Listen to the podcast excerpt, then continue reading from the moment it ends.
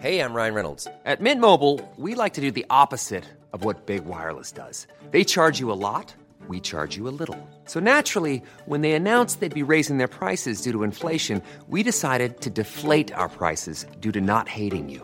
That's right. We're cutting the price of Mint Unlimited from $30 a month to just $15 a month. Give it a try at mintmobile.com slash switch. $45 upfront for three months plus taxes and fees. Promo rate for new customers for limited time. Unlimited more than 40 gigabytes per month. Slows. Full terms at mintmobile.com.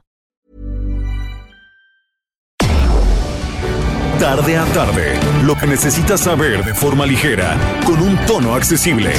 Solórzano, el referente informativo.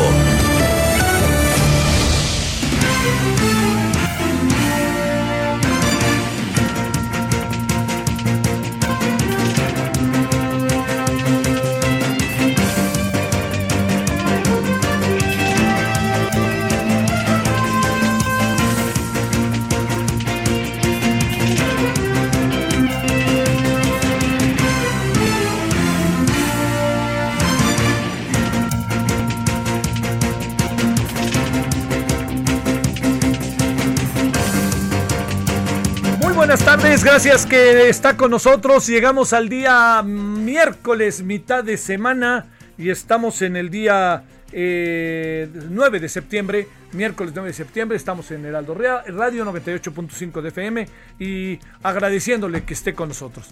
Bueno, eh, digamos, ¿por dónde han ido las cosas? Han ido por diferentes, como luego se dice, por diferentes lares. Bueno, Primero algo que me parece muy importante que yo se lo planteé. El día de hoy tuvimos una larga conversación allí en el Senado con el senador Dante Delgado.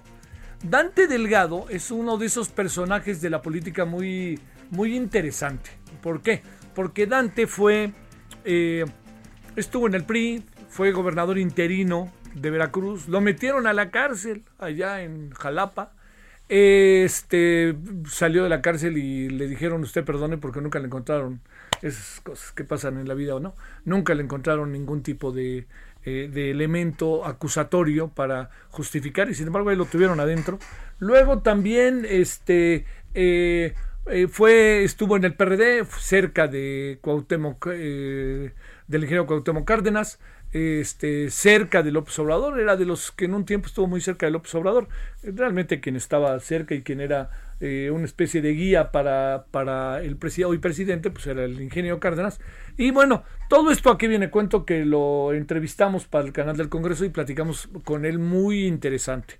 A ver, algunas de las cosas que me parece que es relevante que pongamos en la mesa y que, que platiquemos, este, que platiquemos de ello, ¿no? Por ejemplo, cómo ve al actual gobierno. Esta parte de cómo ve al actual gobierno a mí me parece que es, eh, es muy importante porque trae suma. eh, yo le, a ver, yo le planteo, eh, Movimiento Ciudadano es de esos partidos, movimiento, quieren decirlo igual que es el, este, el Movimiento de Regeneración Nacional Morena, lo que, lo que quiere sobre todo Movimiento Ciudadano es ser la segunda, tercera fuerza eh, del país. Ahorita no es la segunda, la segunda es el PAN. Ellos aspiran a ser la tercera en las elecciones, así me lo dijo. Pero le voy a decir, la visión crítica que tienen del presidente es muy interesante. Y algo con lo que me quedo es que dijo, nosotros no, no, no queremos que al presidente le vaya mal, queremos que le vaya bien a México. ¿Qué es lo que quería decir con ello? Que lo que quiere es que pues también el presidente haga las cosas que debiera eventualmente hacer, que no está haciendo, a decir de Dante Delgado. Mire, la, la vida de los partidos es una cosa muy singular. Yo creo que usted lo sabe, si pertenece a un partido lo sabe. Hay muchas variables que, que se convierten en variables definitivas. Por ejemplo, hay que ser disciplinado. Así de fácil. No es tan fácil ser de un partido y agarrar y de repente irse por la libre, no. Bueno, hay partidos que están hechos a imagen y semejanza de quien los hace, por ejemplo Morena, o para donde iba Margarita Zavala, que todavía está dando vueltas la posibilidad de que, de que sea, este, de que acabe siendo eh, partido México Libre. Entonces, todas estas variables, yo creo que algo que es sumamente importante es que no se pierda de vista que eh, los partidos tienen muy poca representatividad en términos de los ciudadanos, pero son lo que a través de hombres y mujeres que están en ellos o que ellos los colocan para que ellos o ellas sean los candidatos de esas organizaciones, ya sea internos o externos, pues son los que van conformando nuestra vida democrática. Son los que tenemos aquí nosotros las cosas y auténticamente ellos son los que deciden, definen todo esto que usted y yo sabemos que pasa, ¿no? Y son los que definen por nosotros. Esto yo le diría, híjole, la verdad que por ningún motivo lo pase por alto. Ellos definen por nosotros. Entonces, ¿qué es lo que quiero eh, plantearle con, este asunto? Que la definición de los asuntos que tienen que ver con el desarrollo de la sociedad, en términos de la construcción de las leyes, ellos las hacen. O ellos, como gobernadores o como presidentes, son los que lo hacen. Estoy diciendo muchas obviedades, pero no lo pierda de vista para el día que tenga que ir a votar en el 2021. Dígame a quién quiere. Ya no se vale decir yo voy por este y ahí muere. No, no. Este y debe, conozca quién es, por favor, porque si usted no conoce quién es, este, lo único que va a acabar pasando es así de fácil que eh, que, lo que lo que acaba pasando con uno es que acaben siendo electos aquellos que son eh, a los que usted no quiere, quizá, a los que si hubiera pensado por quién votar, quizá, pero que a la mera hora, así de fácil y sencillo, usted este avaló votando o sin votar. Así de fácil. Bueno, esto se lo planteo porque la plática con Dante Delgado ya saldrá, yo le aviso. Tengo la impresión, sinceramente se lo digo, de que vale la pena escucharla, pero por una infinidad de motivos, ¿no? Hay muchos motivos, muchas afirmaciones, una mirada muy crítica del presidente y me parece que viene estructurada en algunas áreas. En otras seguramente dirá gente de Morena o simpatizante del presidente que no va por ahí, pero ese es el asunto. Bueno, punto y aparte. Eh, ya, le conté y yo este, le, invito a que nos vea y que hablemos de ese en el canal del Congreso. Segundo asunto tiene que ver con eh, el, tema que, se, que, es, que es el tema del gobierno, es el gran tema del gobierno, que es el de la corrupción. Entonces, me detengo tantito por lo siguiente. El tema de la corrupción en el gobierno se ha convertido en un eje de la gobernabilidad. A ver, dicho de otra manera, hablar de corrupción es hablar de la situación que actualmente eh, está, eh, está encima de nosotros, tiene que ver con nuestra forma de vida y tiene que ver con el desarrollo de la sociedad, para bien y para mal, muchísimo más para mal. ¿Por qué digo que para bien? Porque paradójicamente se convirtió en una forma de, se ha convertido en una forma de vida y esa forma de vida es la que ha permitido, lamentabilísimamente, pues que algunas cosas fluyan, ¿no? Es increíble. Fluyan mal, ¿eh? Por supuesto, pero pues que ahí camine. La sociedad tiene en la corrupción a una, a una de los apéndices más importantes del sistema político mexicano, ¿eh? Así de, de rudo. Yo sé que lo sabe, ¿no? Y también sé que cuando el presidente dice, ya terminamos con la corrupción, el presidente en verdad está faltando a la verdad, porque pues es evidente que no, es evidente que no, es evidente que estamos ante un momento muy particular en donde eh, la corrupción sigue estando en el entorno. Entonces, con todo lo que sabemos sobre la corrupción, con todo lo que vivimos, porque también el presidente llega a su gobierno y trae a las espaldas un remanente verdaderamente delicado, grave y hasta le diría, para decirlo claro, jodido. Entonces, para darle un giro a las cosas, el presidente tiene que darle vuelta a lo que ha vivido el país, y lo cual no es su responsabilidad, pero que él asume que eso es lo que impide el desarrollo de la gobernabilidad y lo que ha generado toda una serie de circunstancias que uno en este momento sabe muy bien que son ocasión para un desarrollo desigual, para la impunidad, para la complicidad, este, y para el, deterioro ¿no? de la clase política, de lo que la sociedad ve en la clase política. Un deterioro total. Bueno, todo esto se lo planteo porque el presidente yo creo que ha hecho un genuino esfuerzo. Yo creo que el presidente ha colocado el tema, ha colocado dos o tres temas en la mesa que ha sido importantísimo porque esos dos tres temas lo que han provocado es que tengamos cada vez una más una mayor conciencia de ellos. Por ejemplo, uno de los temas que yo siempre he dicho que el presidente ha puesto por delante y nosotros tendríamos que realmente reconocer que es un tema de, de enormísima relevancia, así tal cual se lo digo, es el tema de primero los pobres. O sea, el presidente ha logrado como candidato y a lo largo de su vida política que la sociedad dirija la mirada hacia los más desprotegidos, a los más pobres, que son en número mayúsculos, están más de la mitad de la población con la pobreza. Entonces ha, ha, provocado que nosotros podamos como voltear a la izquierda, a la derecha, al centro, como usted quiera, hemos podido voltear a ver precisamente a estos eh, hombres y mujeres, niños, niñas, adolescentes en general que viven en la pobreza. Este es uno de los, de los asuntos en donde el presidente ha tenido, me parece que ha hecho las cosas de manera clara. Ahora, que está llegando la ayuda a los pobres es un asunto que solamente podremos ver en el, en el mediano plazo, ¿no? Este, no sabemos hasta dónde llega la, la política pública del gobierno en esta materia. Otro de los asuntos es el de la corrupción. Nos ha hecho cada vez más conscientes de la corrupción y yo quisiera pensar que cada vez que aparecen hechos de corrupción en los cuales eventualmente pudiéramos estar involucrados, a nosotros ya nos duele la panza, ¿no? Ya no aceptamos, ya decimos, oiga, no, no, no, no, al policía, a la esquina, a la ventanilla, a lo que fuera, ¿no? Esto es también en buena medida por la gran batalla que han hecho organismos autónomos, organismos nacionales, ONGs, pero lo que ha hecho el presidente. Entonces el presidente ha entrado en este proceso en un reto, créame, mayúsculo. ¿Y sabe cuál es ese reto mayúsculo? Es que él pueda cumplir con ese, con ese reto, con, esa, con, con ese gran reto que se ha impuesto, que afortunadamente se ha impuesto, que es de atacar la corrupción. Yo creo que lo que ha hecho eh, el presidente es no solamente hablar de la corrupción, sino intentar atacarla. Pero aquí el gran reto es cómo atacarla, ¿no? Porque espéreme, que, que, que se cambien los órdenes de las cosas y que ahora unos sean y otros no sean, acabamos en el mismo lugar. Entonces, ¿qué es lo que verdaderamente sería importante hoy en día para, para trabajar, para estar, para entrar directamente al tema de la corrupción? Lo que el presidente ha venido haciendo, sin la menor duda, ¿eh?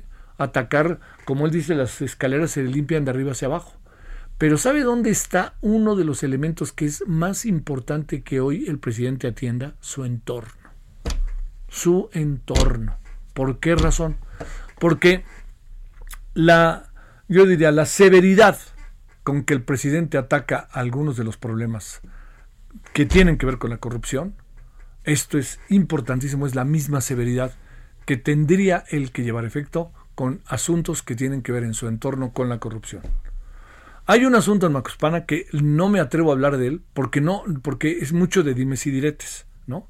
Pero todo lo que tuvo que ver con algunos asuntos de función pública, algunos asuntos de la Comisión Federal de Electricidad, estos asuntos, el presidente debe haber sido más severo. Le voy a decir por qué.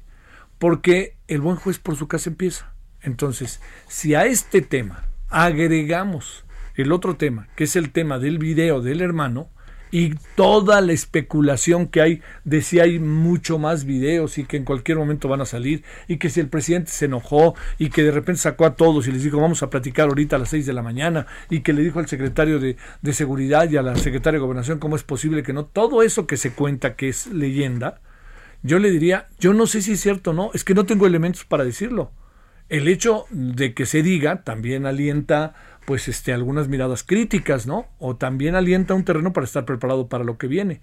Y aquí viene la otra parte. Esa otra parte es si el presidente ataca de manera severa, ruda, drástica, rápida el tema de su hermano, él sigue caminando con enorme credibilidad y con, con un verdadero apoyo de la ciudadanía respecto al tema de la corrupción. Pero si lo va dejando, puede, si hubiera eventualmente un segundo video, el asunto va a ser primero preguntarse qué pasó con el primero.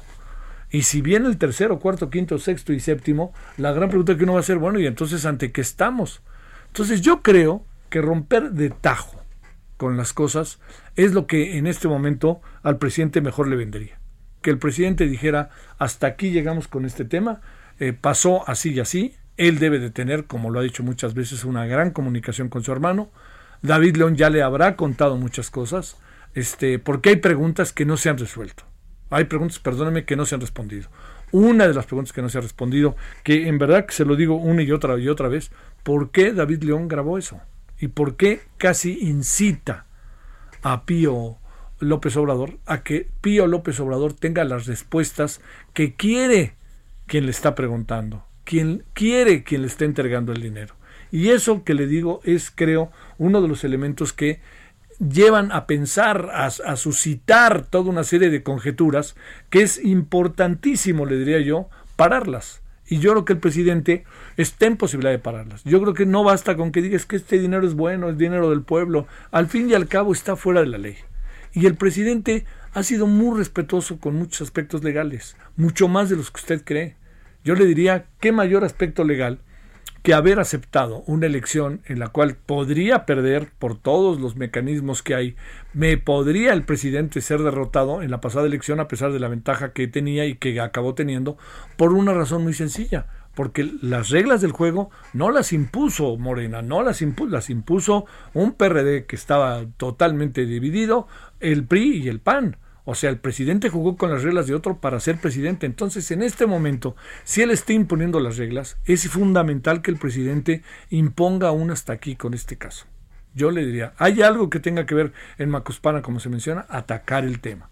¿Hay algo que tenga que ver con integrantes de su gabinete? Atacar el tema. ¿Hay algo que tenga que ver directamente, sobre todo, con el video de su hermano? Atacar el tema. Porque esto le da credibilidad, le da mayor fuerza y sobre todo le da este empuje que la sociedad requiere para atacar de manera drástica, definitiva, ruda, duro y a la cabeza con el tema de la corrupción. Entonces, a mí me parece que el tema de la corrupción se está dividiendo. La lucha contra la corrupción en función de un grupo muy específico con el cual el presidente tiene una confrontación histórica y para lo cual está sirviendo el señor Emilio Lozoya y por otra parte pensar que los asuntos se pueden quedar a la mitad del camino o vaya usted a saber qué pase con gente que está en su entorno.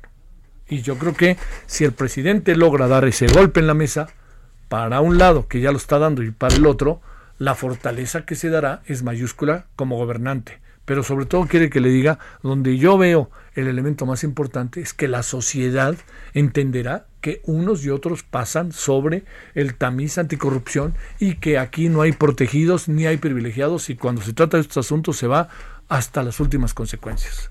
Una cosa es que el discurso diga, iremos hasta las últimas consecuencias, bla, bla, bla, bla, bla, bla, y otra cosa es que vayan.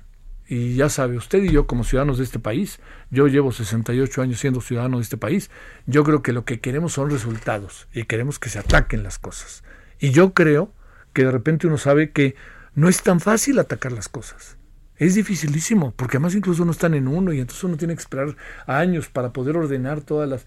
Bueno, ese es uno. Hay muchos intereses enquistados, pero hay otras que las tiene uno aquí enfrente y vámonos sobre ellas, ¿no? Sobre el muerto de las coronas y luego, luego. Bueno, esto es parte de lo que eh, le quería yo comentar de entrada, esta conversación con Dante Delgado, le quería comentar este tema de la corrupción y le quería comentar qué es lo que vamos a hacer, nosotros no, sino especialistas, en una mirada de bote pronto sobre el presupuesto. ¿no? A mí esto de que pueda crecer el país 4.6% el año que entra si hay una vacuna, híjole, oiga, la verdad que no veo, no veo, ¿eh? La verdad que no lo veo, no lo veo, así de fácil. Ese 4.6 era lo que el presidente dijo que iba a crecer el país sin pandemia antes de que entrara a la presidencia. Entonces, este, hijo, yo no lo veo. Pero bueno, vamos a esperar, ¿no? No nos adelantemos, veamos también y escuchemos a quien sabe. Escuchemos a los que tienen elementos muy claros respecto a cómo abordar este asunto y lo conocen de cabo a rabo. Bueno, aquí andamos con todo ello.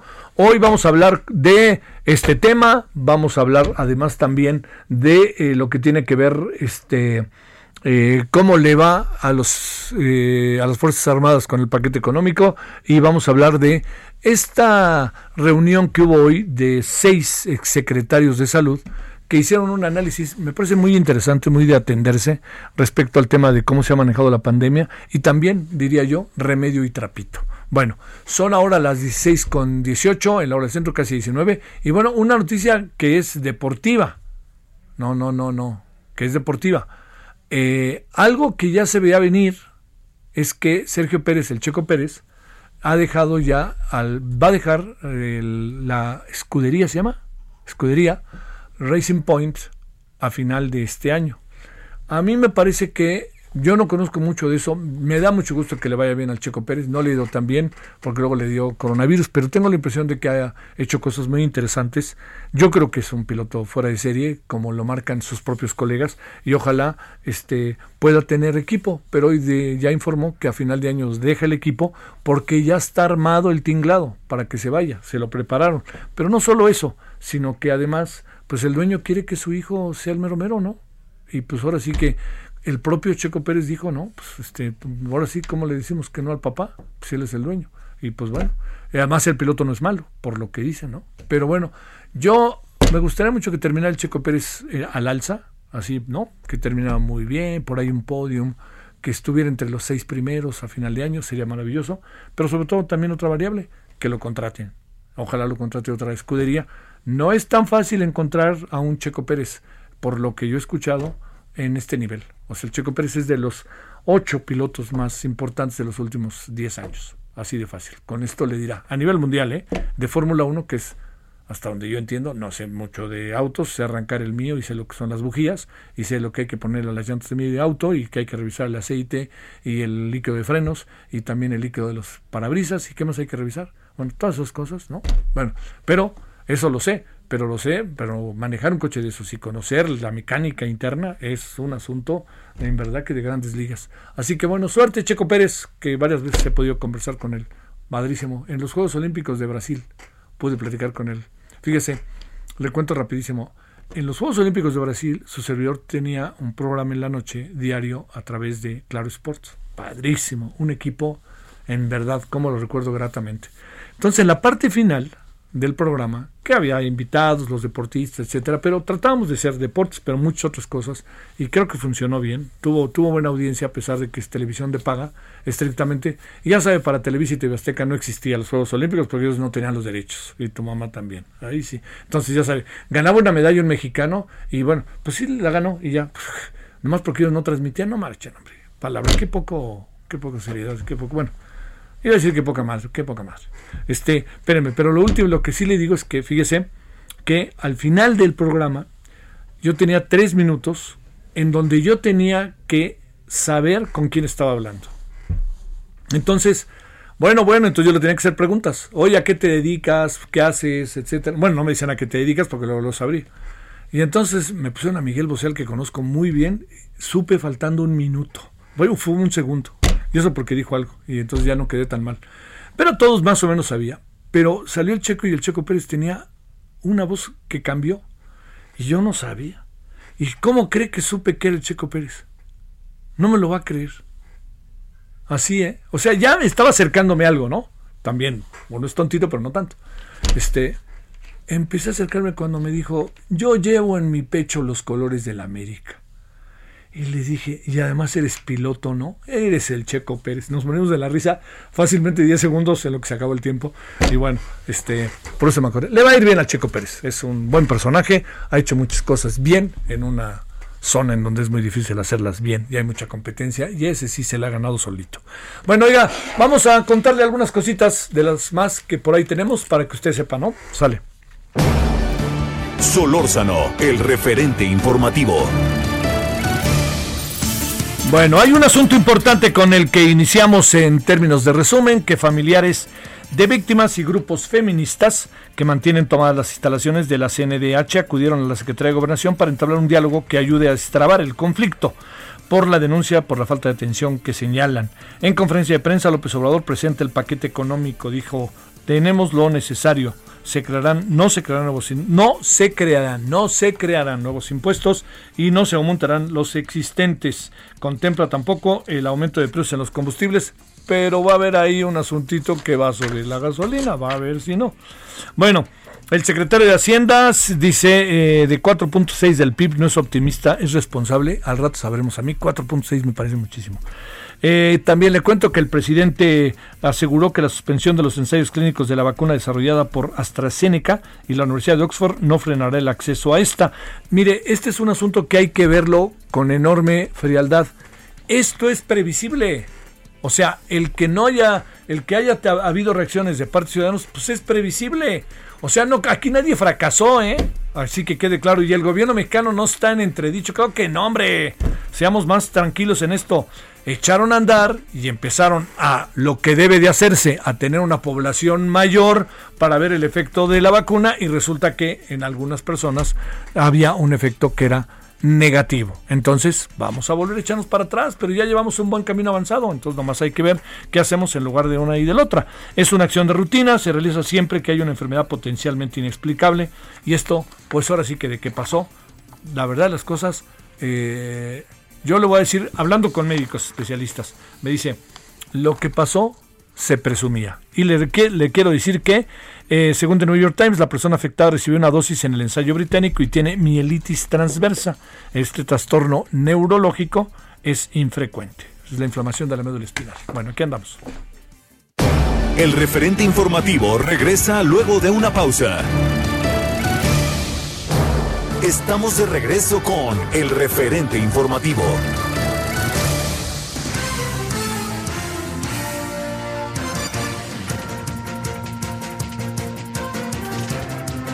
vámonos a las 16.30 en la hora del centro. Le digo que ahora sí que ya se echó a andar el paquete 2021. Es muy, eh, eh, muy importante este paquete. Eh. Digo, yo sé que por más obvio que sea, es cómo se van a manejar los dineros que entran y salen del país para el año que entra. Bueno, sí, sí, para el año que entra, en sentido estricto, a partir de enero. Entonces, yo Creo que es un momento parental, hay muchas dudas, hay muchas preguntas y hay otras cosas que ya nos habían dicho que así iba a ser. Estamos en un terreno que podemos llamar de la austeridad, pero la austeridad por la austeridad, y como nos dijo Paul Krugman el jueves de la semana pasada, la austeridad, así me dijo, la austeridad está sobredimensionada. Ahorrar no necesariamente es una buena estrategia en la economía de los países. Ah, bueno, todo esto en una conversación que fue muy interesante. Pero a ver, ¿quién mejor que Luis Fonserrada para poder hablar de este tema? Y nos dirigimos a él y le agradecemos que esté con nosotros, maestro en economía por el CIDE, doctor en economía por la UAM, director general del Centro de Estudios Económicos del Sector Privado durante un buen tiempo eh, y además, este, bueno, ha tenido una enorme experiencia como consultor y creo que sigue por allá, por la capital de Yucatán. Querido Luis, ¿cómo has estado? Muy bien, Javier, qué gusto saludarte. ¿Cómo te ha ido, Luis? Pues bien, acá efectivamente en la capital de Yucatán. Sí. Que, que, que, se vive bien. ¿Va abriendo la ciudad o no? Sí, cómo no, eh, cada vez más. Y ahí el tema es que no se incrementen mucho los contagios, ¿no? Claro. Eh, o que no se incrementen, digamos. Sí, claro, sí y va a depender pues mucho de, de la disciplina de la gente, sí. Eh, porque ese es el riesgo. Sí, claro. Oye, este, y bueno, también lo como dices, se vive bien y además entiendo que el calor es brutal, pero qué ciudad tan bonita, ¿no? Sí, sin duda. Sí, es una ciudad muy bonita. Muy para caminarse ahí por el Paseo Montejo. Bueno, ¿Qué piensas de Bote Pronto? Yo sé, Luis, que no has leído todo, o si ya lo leíste, una vez más me va a sorprender, pero este, que no has leído del todo, pues es todo un documentote, pero esta primera lectura, lo que dijo ayer eh, Arturo Herrera, lo que dijo hoy el presidente, las primeras reacciones, lo que dijo todavía hoy también Arturo Herrera, y ahí empezando por ese 4.6% que me parece muchísimo, pero a ver, ¿qué piensas, Luis, del el presupuesto del paquete económico? Sí, mira, efectivamente. Vamos a ver la parte macro, Javier. Sí. Eh, la, vamos a empezar con el 2020. Las estimaciones de la caída de la economía del 2020 que traen son optimistas. Eh, ah. Trae una caída de 8%. Ya nadie ve, ninguno de los analistas ni de las instituciones ve esto. Eh, la encuesta de los especialistas de, en economía del sector privado andan arriba de de una caída de 10%, menos 10%. Yo estimo que puede ser arriba de menos 11, eh, o sea, es decir, más profunda que menos 11, menos 11.3, menos 11.4, porque la recuperación que se dio en junio ya no se mantuvo con el mismo dinamismo en julio, ni tenía por qué, porque la parte fuerte fue junio, julio otro poquito, agosto ya vamos a ver que prácticamente nada en el que tengamos las nuevas cifras, y el resto del año yo creo que va a ser un crecimiento muy, muy modesto. de tal manera que no vamos a poder recuperarnos del menos 18, 19 que teníamos para bajar a menos de 10, a, menos de menos 10, digamos. Entonces es un, lo primero es que en el 20 es un planteamiento optimista y el 4-6 para el año próximo, bueno, eh, no, no sé por qué podría ser. La inversión viene cayendo desde hace cuatro años y su caída se profundiza muchísimo ahora. Sería el único motor importante. El consumo, que podría ser el otro motor importante, depende del empleo. Y a, a la fecha tenemos más de 23, es decir, prácticamente casi todavía una tercera parte de la fuerza potencial de México, la fuerza laboral potencial de México, con necesidad de empleo porque no lo tienen y no se va a ir recuperando a la velocidad que quisiéramos. Por lo tanto, el consumo a final del año, pues sí se va a haber recuperado algo, pero todavía vamos a estar muy por abajo al iniciar el 21 y no se ve sin inversión porque se vaya a generar empleo y por lo tanto tampoco el consumo que nos podría llevar a tasas más altas, ¿no? Así que de entrada la inflación también se ve súper optimista para el año próximo, traen un 3%, cuando pues, todos creemos que cuando menos andaría en 3,5, 3,6, no veo por qué vaya a bajar, ahora se nos está subiendo un poco. La tasa del Banco de México yo creo que está llegando eh, a un límite hacia abajo, porque entre más la bajas, más se nos van los inversionistas extranjeros que están en CETES y bonos y ya se nos fueron más de 30 mil millones de dólares en los últimos meses. Entonces creo que ya estamos llegando a un límite y además la tasa de interés tampoco tiene un gran efecto en la economía, Javier, porque aquellos que son eh, agentes, empresas, personas físicas que llenan los requisitos del crédito, son muy pocos, no es como en los otros países desarrollados, ¿no? Así que el efecto es muy menor a pesar del esfuerzo del Banco de México. ¿Por qué plantea? Por lo tanto, sí. La tasa de crecimiento del 4.6 es de veras imaginaria, ¿no? No sé, eh, es imposible de lograr. A ver, eso que te quería preguntar, Luis, ¿de dónde pudo salir ese pronóstico? ¿De qué, qué supones? Es decir, digo, no, no, supongo que, bueno, quisiera pensar que saben lo que dicen en esta materia. Arturo Herrera es un economista avesado, tú lo sabes, pero ¿por qué puede sacar ese 4.6 cuando es un 4.6 que ni en el 22, hace simplemente tres meses, se imaginaba o se pronosticaba y eso que no estaba, que estábamos en el inicio de la pandemia? Mira, eh, hay una razón que es la equivocada o la que no se debía tomar en cuenta. Y es que los ingresos del gobierno, para poder predecir un déficit más bajo o un superávit, porque ahora están planteando un superávit primario de nuevo, eh, dependen del crecimiento de la economía. Entonces, entre más optimista seas, pues más ingresos tienes y el déficit, al menos proyectado, es menor. Y entonces, bajo supuestos, pues ahora sí que imaginarios, poco realistas, ¿no? Eh, puedes sustentar un ingreso más alto. Es decir, ¿por qué 4.6? Sí. y se argumenta que el TEMEC, no, bueno, el TEMEC, si se dan inversiones en el TEMEC, pues a lo mejor las vemos ya sucediendo de manera importante y dependiendo del crecimiento de la economía americana y canadiense, pues hacia finales del año. Así que, pues tampoco. Mira, si creciéramos al 2.8, Javier, ¿Sí? 2.7 el año próximo, sería extraordinariamente bueno. Pero esos son dos puntos menos de lo que ellos están Claro, pensando. claro, que es muchísimo. Eh, eh, el consenso anda abajo de 2%. ¿eh? Entonces, yo creo que sí podríamos crecer alrededor de dos y medio.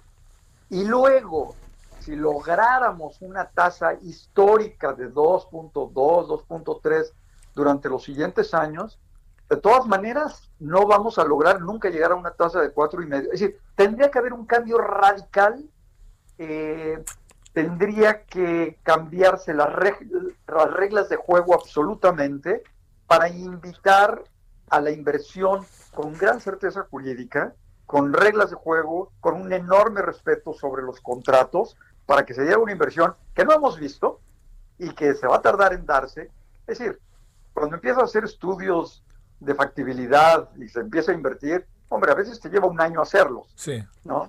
De todo, o sea, no hay elementos adicionales que te puedan permitir, y menos con un superávit. Tú podrías decir, a ver, si el gobierno va a gastar enormes cantidades para estimular la economía, va a tener un gran programa de infraestructura y adicionalmente en salud, nuevos hospitales, en educación, escuelas, etcétera, etcétera, hombre, a lo mejor encuentras elementos que te puedan generar mucho más empleo, una mayor demanda y a lo mejor rebasar el 3%.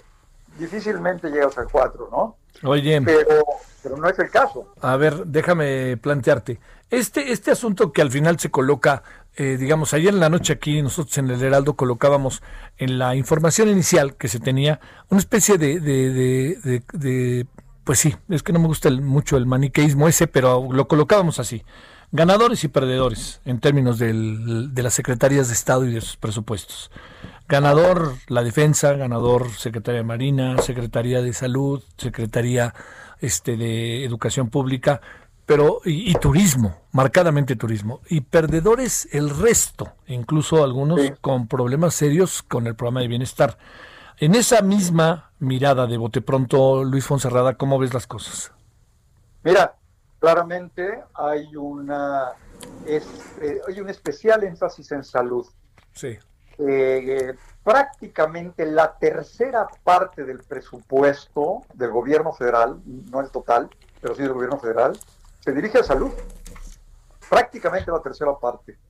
Eh, y luego eh, está efectivamente la defensa, marina, y bueno, esto manifiesta un, nuevo cambio en la dirección de la política económica darle más importancia a la salud, que ya era hora, y una mucho mayor importancia al combate a la inseguridad, que también es urgente, ¿no?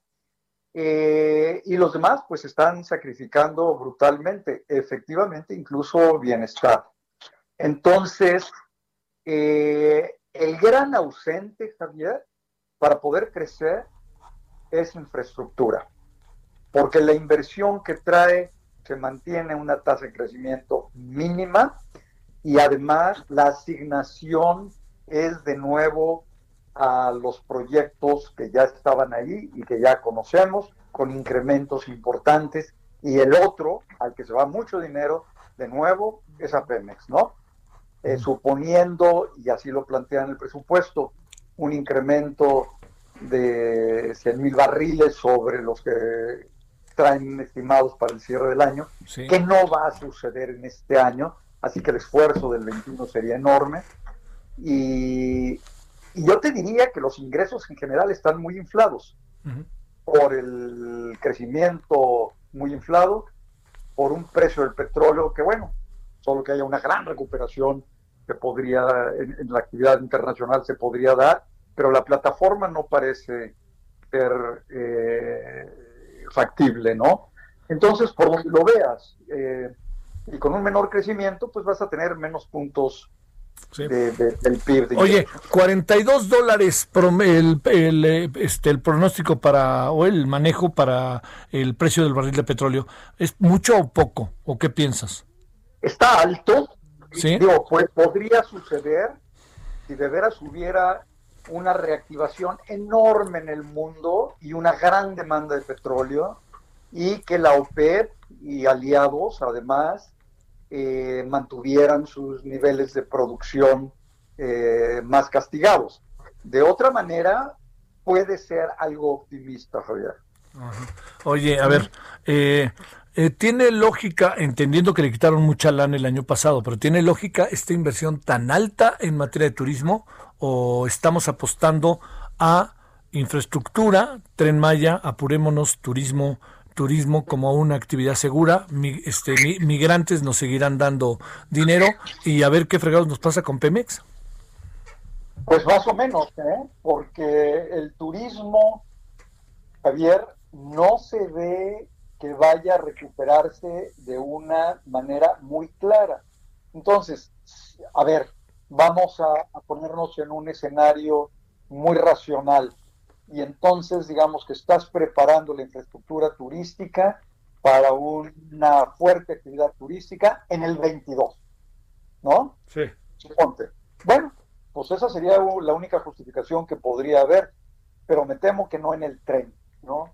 El tren no se ve ni cómo sea rentable ni cómo pueda mejorar el turismo en la zona. Eh, a lo mejor algo, pero nada extraordinariamente significativo. Entonces, sí es sorprendente, el, pero hay que ver los renglones de turismo que son, ¿no? Efectivamente. La parte que corresponde a las obras de infraestructura, las obras consentidas del sexenio. Estamos hablando Dos Bocas, estamos hablando del aeropuerto de Santa Lucía y estamos hablando del tren Maya la cantidad de dinero que se dirige a ellas, bueno, está en línea directa con el tamaño de las obras, pero ¿tiene lógica de para el desarrollo del país para los próximos cuatro años? No, no, para nada. Mira, eh, tenemos muchas otras carencias en términos de infraestructura, caminos, carreteras que hay que mejorar, eh, puentes. Eh, en la frontera tenemos serios cuellos de botella en la transportación y en los pasos. Es decir, los puertos, Javier. Es decir, eh, si lo que quisiéramos hacer es mejorar nuestra productividad para ser más eficientes en términos del comercio, pues ninguno de estos tres es lo que nos conviene, ¿no? Entonces, indudablemente hay un uso que le daría a la sociedad más empleo, estaría mejor distribuido geográficamente, porque además el planteamiento por lo que se llaman los ingresos participables, es el dinero que le toca a los estados, se reduce. Entonces los estados ahora se enfrentan a problemas de salud, se enfrentan a problemas de desempleo, a problemas de infraestructura con menos dinero. Mm. Oye, a ver, esta parte que, que corresponde a, a la discusión, al debate que debiera existir eh, difícilmente cambiar algo, ¿no? Yo creo que difícilmente, yo creo que difícilmente. Eh, el presupuesto, la estructura del presupuesto, la posición de la Secretaría de Hacienda con respecto a modificar algunos renglones de los ingresos en los que no habría un incremento ni, ni de tasas, ni serían nuevos impuestos, es, muy preocupante porque pareciera ser una decisión de descartar modificaciones y en cambio mantenerse por el mismo lugar, ¿no? Sí. Eh, yo creo que la política económica más inteligente sería una política económica eh, que se adaptara casi mes con mes a las necesidades que se van dando en la República en distintos lugares, viendo las tasas no de desempleo abierto, sino la verdadera desocupación total que existe, eh, para ver cómo la vas remediando y cómo vas generando empleos. Eso es lo que habría que estar haciendo este año, el 21, con el objeto de crecer mejor. aquellos estados que tienen una fuerte capacidad exportadora porque se han este, desarrollado en esos lugares, pues ya se, ya se están recuperando adelante de todos los demás. ¿no? Sí, fundamentalmente los fronterizos. Pero el resto de la República requiere una política más, eh, digamos, tiros de precisión, Javier. Sí. Sí, sí, sí. Que en eso has insistido mucho. Oye, eh, híjole, ¿en qué, en qué este, eh, no, no se va a discutir que tú digas y que cambien algo, ¿no? Yo creo que, que, van a echar la maquinaria y ahora la maquinaria tratándose de procesos electorales por venir, pues le van a echar más ganas, ¿no? Pues sí, mira, en esta ocasión hay una invitación eh, del Senado por lo pronto, y yo esperaría que, se, para que participe ahí también eh, la Cámara de Diputados, para que haya una discusión, eh, lo que se llama de parlamento abierto, en la que ahora por lo pronto hay 27, 28 participaciones para, para hacer sugerencias, para proponer etcétera, ¿no? Yo voy a participar en una de ellas sugiriendo algo. Eh, están todos los, organismos empresariales y algunos académicos, eh, algunos, algunos grupos de, estudio. Eh, ahí se van a escuchar muchas propuestas y muchos comentarios. Ojalá algo se recogiera de todo esto y se pudiera modificar algo. Sí. Pero la posición de Hacienda hasta hoy es muy rígida. Oye, híjole, pero es que a mí me, desde ayer que lo pusieron yo, que no soy economista, dije, hijo, 4.6 parece un chorro, ¿no? No, pues es muchísimo. Sí, hijo, sobre todo. Oye, y también hay otra cosa, pues no hemos salido de la pandemia y además diciendo es 4.6 siempre y cuando aparezca la vacuna. Órale. Y ya viste que la vacuna además está en entredicho, ¿no? Sí, claro, como era de, como era de esperarse, así lo dijeron. Sí, claro. Como era de esperarse, exactamente. Bueno. Oye, este pues qué, a ver, cuentas alegres o contarnos cosas buenas para que sean digeridas por la población y ya nos alcanzará la terca realidad. ¿Qué presumes que también hay detrás de esto? Eh?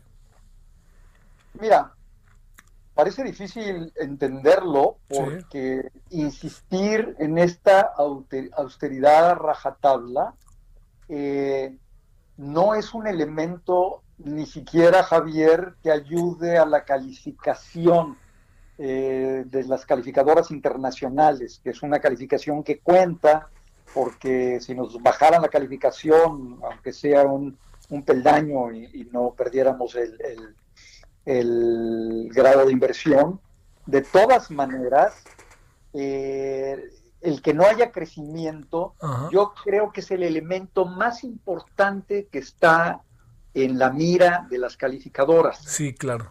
Y, y el 4.6 bueno, pues todo el mundo está así como diciendo, pues, ¿qué van a hacer? No, claro. no, es factible. Entonces, eh, paradójicamente, creo que si se incrementara el gasto con un poco más de deuda y se dedicara a estos renglones que hemos comentado, sí. Eh, puntualmente a los estados, puntualmente a proyectos de inversión, eh, aunque creciera la deuda, sí. las calificadoras lo verían con menos ojos el que no crezcamos más aunque la deuda se mantenga, se mantenga, pero además ya se mantiene 10 puntos por arriba de lo que era hace dos años. Pasamos de 44 a 54, ¿no? ¿Por qué? Pues porque hubo endeudamiento y además por el tipo de cambio. Entonces, el peor de los mundos sin haber hecho algo correctamente. Pero el presidente dice que no nos estamos endeudando más. No, no, pues 10 puntos arriba del PIB, de 44 a 54 en su administración. Ahí está reportado por Hacienda. Así que el peor de los mundos. Eh, yo creo que lo que tenemos que hacer es eh, propiciar más inversión. Ojalá hubiera un cambio radical en las reglas de juego del gobierno, porque eso permitiría más inversión y más empleo y, y bienestar. Mi querido Luis, este, pues mejor saludos hasta la Blanca Merida. Muchas gracias, fuerte abrazo, Javier. Muchas gracias, gracias Luis Fonserrada. Bueno, ya escuchó usted a Luis Fonserrada Pascal, quien es maestro en economía por el CIDE, doctor en economía por la UAM, director general, fue mucho tiempo director general del Centro de Estudios Económicos del Sector Privado, es una organización muy importante que, que le da elementos al sector privado a nivel nacional de por dónde van, o sea, se dedican al análisis y a la investigación. Pero lo que le quiero decir de todo esto respecto a lo que nos plantea Luis es que ahí, ¿eh? En una mirada de bote pronto, mire las cosas que encontró, mire lo que vio, y así están muchos, ¿eh? 4.6 es mucho de pronóstico para crecimiento, siempre y cuando se consiga la vacuna. Y ya vimos que lo de la vacuna es un proceso, es un proceso, ¿no? Es un proceso, como dicen los entrenadores, ¿no? Bueno, vámonos a las 16.52, casi 53 en la hora del centro. Solórzano, el referente informativo.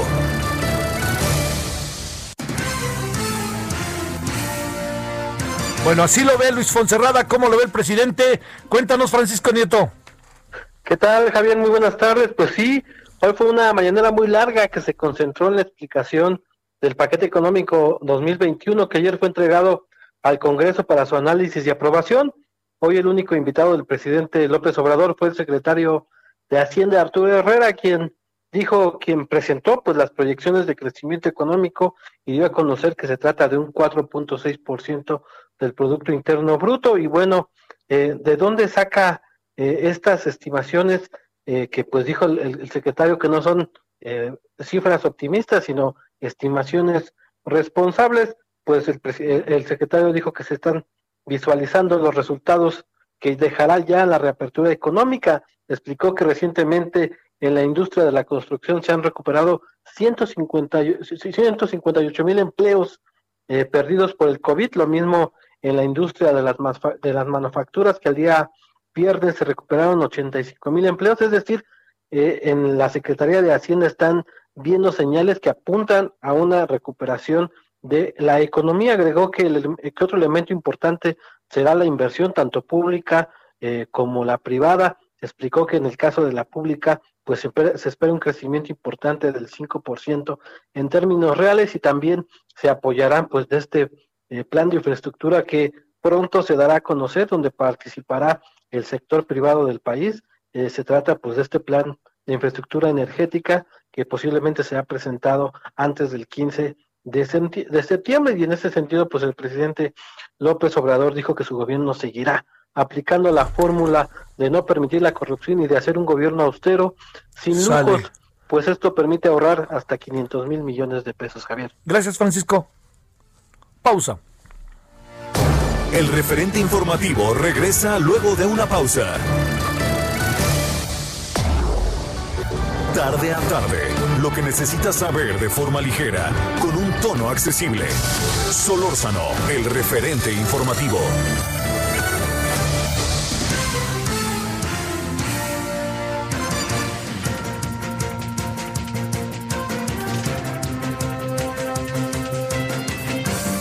Sí, lo, que son las cosas, ¿no? Lo, traen a uno, pero pues ahora sí que diríamos este bajo acoso, bajo bullying, no me gusta mucho la expresión el anglicismo.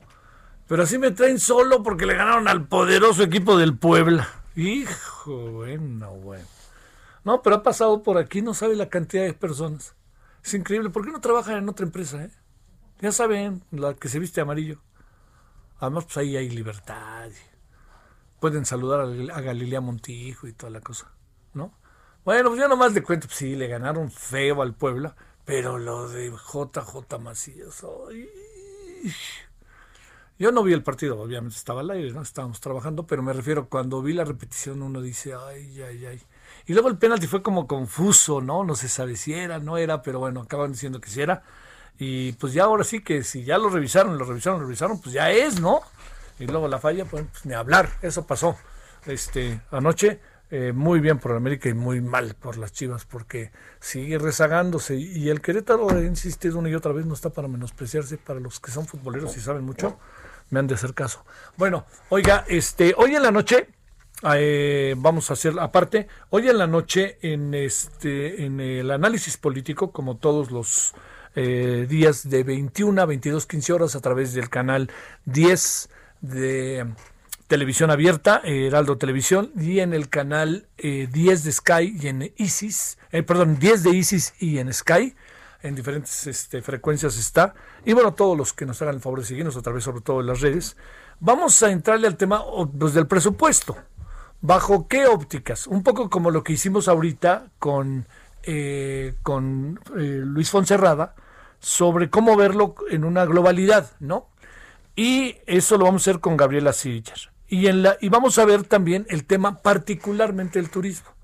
Y vamos a tener, por supuesto, toda la información, lo que ha pasado en el día, la conferencia de prensa de la mañana, el COVID, este, y los muchos asuntos que están eh, circulando a lo largo de, de, toda esta, de todo este día, ¿no? De todo este día miércoles. Bueno, esa es una. Y la otra, vamos a seguir hablando del presupuesto, pero bajo otra óptica, el tema de seguridad el tema de Defensa Nacional, Secretaría, y el tema de la Secretaría de Marina. A ver cómo lo ve. Eso es lo que sigue aquí con nosotros en Heraldo Radio 98.5 de FM. 17 con 3 en la hora del centro. Solórzano, el referente informativo. Bueno, le queremos agradecer a Javier Oliva, profesor investigador de tiempo completo en la Facultad de Ciencias Políticas y Sociales de la UNAM, especialista en seguridad y defensa nacional. Javier Oliva, ¿cómo has estado, querido Javier? Te saludo con gusto. Qué gusto escucharte, Javier. Gracias por invitarme a, tus siempre concurridos e interesantes espacios y pues espero que todos en casa y en el estudio estén, estén bien. Pues sí, Están medio eufóricos porque ganó el América. Este, pero pues ya sabes. Vaya, somos dos. Creí que estaba. No estoy solo. Este. No estás solo. Oye, este, ¿y a ti cómo te va? ¿Cómo van las clases, eh? Allá en la facultad y todo eso, siendo pues que todo es a, distancia. Sí. ¿Cómo van? Eh? todo, todo, el próximo semestre va a ser en línea. Ajá. Eh, arrancamos el próximo lunes 23 y terminamos a, a mediados de enero. Todo va a ser en línea. Y eh, probablemente regresemos a un esquema de tres clases eh, en línea, una presencial, opcional u optativa al, al, criterio del profesor y dependiendo cómo esté, porque ves que en el hemisferio norte vamos a estar en, en el invierno y se va a juntar la epidemia con la eh, gripe invernal. Sí, Entonces ya este, de alguna forma velada, como no dice las cosas López Gatel, es mi opinión, sí. ya anunció que muy probablemente tengamos una, un repunte, no rebrote porque nunca nunca ha estado bajo control la epidemia, ¿verdad? Sí, claro, entonces, eso es muy importante. Entonces, este no es un rebrote, simplemente es la continuación de la dinámica de la epidemia, y como está sucediendo lamentablemente en otras partes del mundo. Sí. Oye, eh, a ver, ¿por, qué no dividimos la conversación en dos, Javier? Una, eh, con tu experiencia de haber visto varios presupuestos muy de cerca, incluso pues, hacer parte de algunos de ellos, te, déjame plantearte, ¿qué, ¿qué piensas en lo general del presupuesto? Y luego, si quieres, y no tienes inconveniente, nos detenemos en la parte que tiene que ver en los temas de seguridad. Sí, claro. Bueno, eh, eh, una cosa que yo aprendí desde hace mucho cuando era estudiante, ahora soy estudioso, pero cuando era estudiante, era, era que pues presupuestos son prioridades, ¿no? Incluso a nivel personal y de las familias, pues no se diga a nivel de los gobiernos, es decir, el monto destinado y los porcentajes, eh, no solo absolutos, me refiero en lo que corresponde solo a un ejercicio fiscal, pero también en los comparativos, pues te denotan las prioridades, las, las expectativas e incluso, ¿por qué no?, los problemas eh, que visualizan los, los gobiernos sucesivos ante, la, ante las determinadas eh, eh, coyunturas. Ahora, es muy acusado en el caso de México que durante sexenios, pues más bien se toman decisiones en función de la inmediatez, ¿no? Es decir, los, los presupuestos están diseñados con, con criterios pues que tienen que ver con procesos electorales o con eh, eh, crisis económicas que son inminentes o con desfalcos a las eh, empresas paraestatales, en fin. Y me parece que esa, digo, el hecho de que sea una tendencia o una inercia no quiere decir que sea lo normal, ¿no? Pero digamos que en este caso, pues vemos el, el, en, el, lo apuntabas en la introducción, el, creo que es el 620% de aumento a la Secretaría de Turismo, claro que hay que considerar que, estamos hablando de, del macroproyecto del tren Maya, eh, por ejemplo, o también los incrementos a la Secretaría de la Defensa Nacional, el 20% el incremento a la Guardia Nacional, eh, un incremento menor, pero también para la Secretaría de Marina, la Secretaría de Seguridad. Entonces, eh, partamos del supuesto, Javier, de que pues la seguridad es cara. Y el otro, bueno, desaparece uno de los tres, uno de los tres programas de financiamiento eh, eh, de, la, de, la, seguridad pública para los municipios pues desaparece, ¿no? Entonces eh, nos quedamos solamente con dos y hay que analizar qué va a suceder con ese monto que se destinaba a, a Fortasec, que era el, programa de fortalecimiento de la seguridad pública en municipios y estados, alrededor de 300 son los que recibían este apoyo, entonces ver si ese dinero se va a distribuir con los otros dos eh, eh, impuestos, perdón, eh, estos dos programas que se van a, destinar también a la, a la, seguridad local o qué va a suceder con ellos, porque sí es, sí es importante señalar que también la Secretaría de Salud observa un importante incremento, absolutamente lógico y, explicable.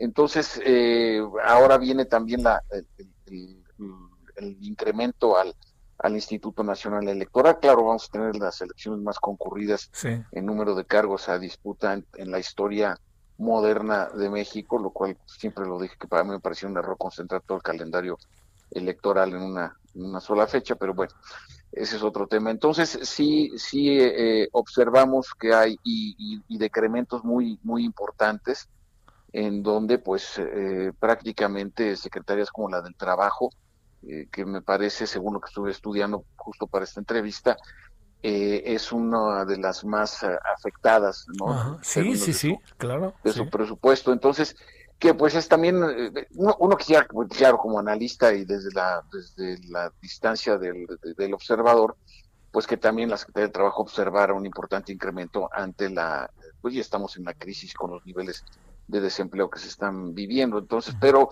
pues evidentemente no hay, no hay para, para, para todo. Observamos que hay una contracción de la recaudación fiscal de aproximadamente el 2.8%, que es muy considerable.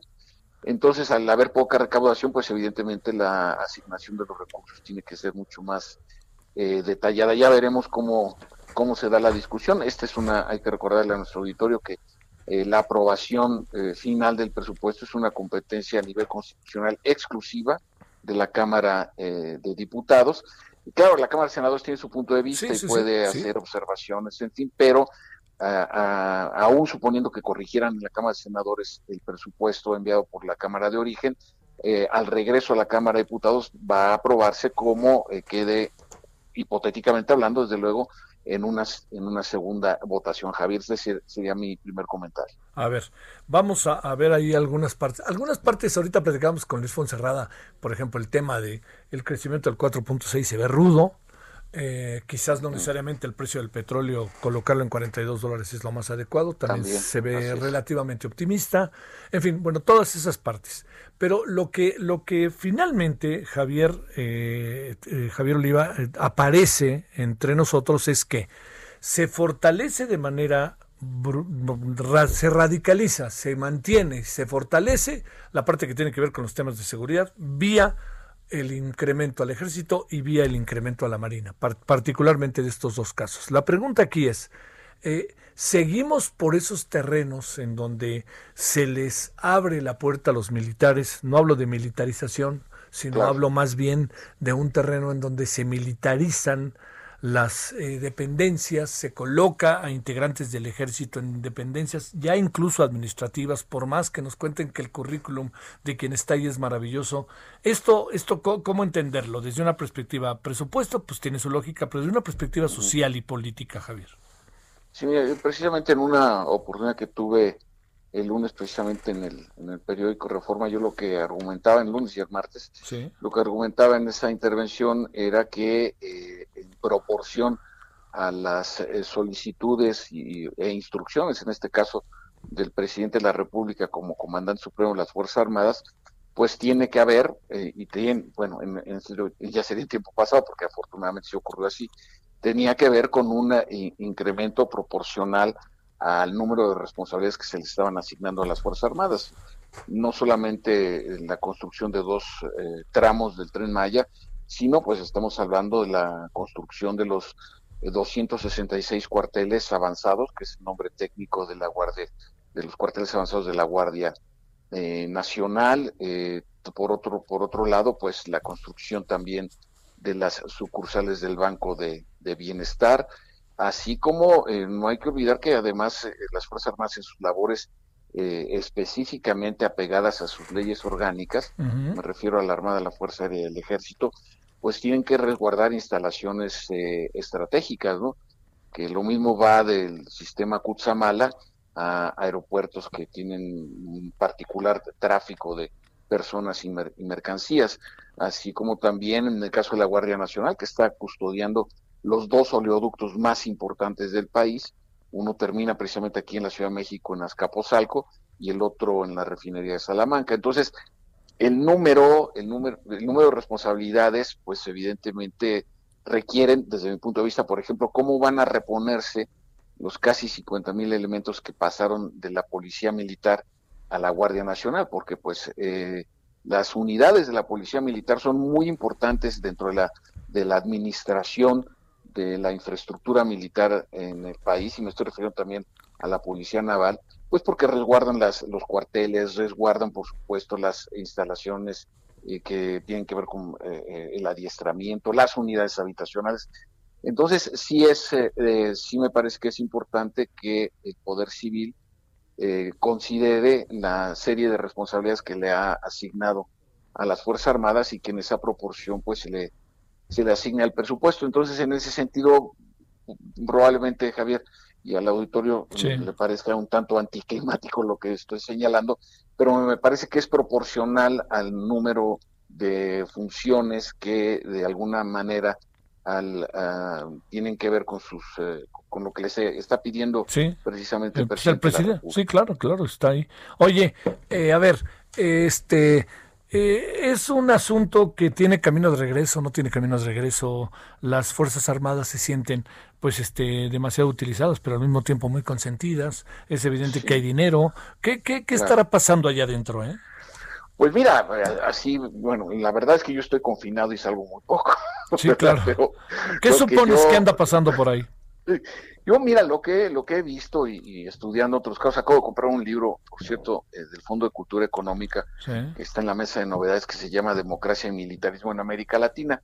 Y eh, es un libro eh, de un autor brasileño y leía con mucho detenimiento de que, bueno, eh, y creo que ya lo he expresado en otras ocasiones contigo, lo que estamos observando es una tendencia muy marcada en las democracias contemporáneas, incluyendo desde luego a la nuestra, en donde hay una diversificación de las responsabilidades de las Fuerzas Armadas y que esto está trayendo ciertos niveles de complejidad al interior de la administración de las propias Fuerzas Armadas. Ahí tienes al ejército de tierra de Estados Unidos desplegado en la frontera con México, uniformado sin armas, hay que decirlo, pero finalmente el ejército de Estados Unidos apoyando a la patrulla fronteriza de su país, ¿no?